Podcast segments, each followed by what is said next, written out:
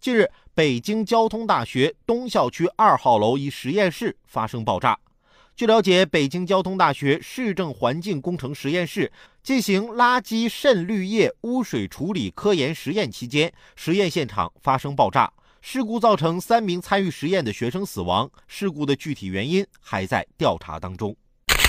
科研的路啊，本身就充满孤独与危险，但我们也要尽量将安全隐患降到最低。希望这样的事故尽量别再发生了，愿逝者安息。也希望收音机前的各位小伙伴要保重自己，我们一起平安进入二零一九。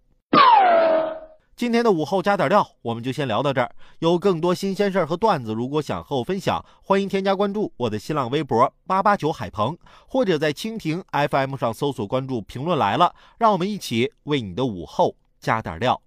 明天见。